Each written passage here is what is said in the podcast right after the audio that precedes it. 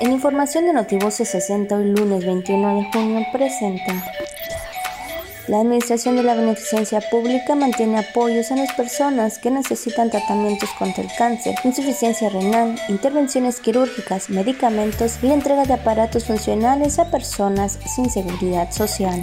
La Universidad Autónoma de Campeche se ha pegado a las disposiciones que han establecido las autoridades de salud federales, estatales y municipales durante la pandemia. Festejó DIF estatal el Día del Padre en el hogar de ancianos, licenciado Dolares Lanz de Echeverría para fortalecer la cultura de la prevención y las capacidades de reacción de las brigadas internas, personal de la APICAM, encabezado por su titular Carlos Ortiz Piñera, participó en el primer simulacro nacional 2021. Hoy lunes 21 de junio, Día Internacional del Sol y del Yoga. Notivoces 60.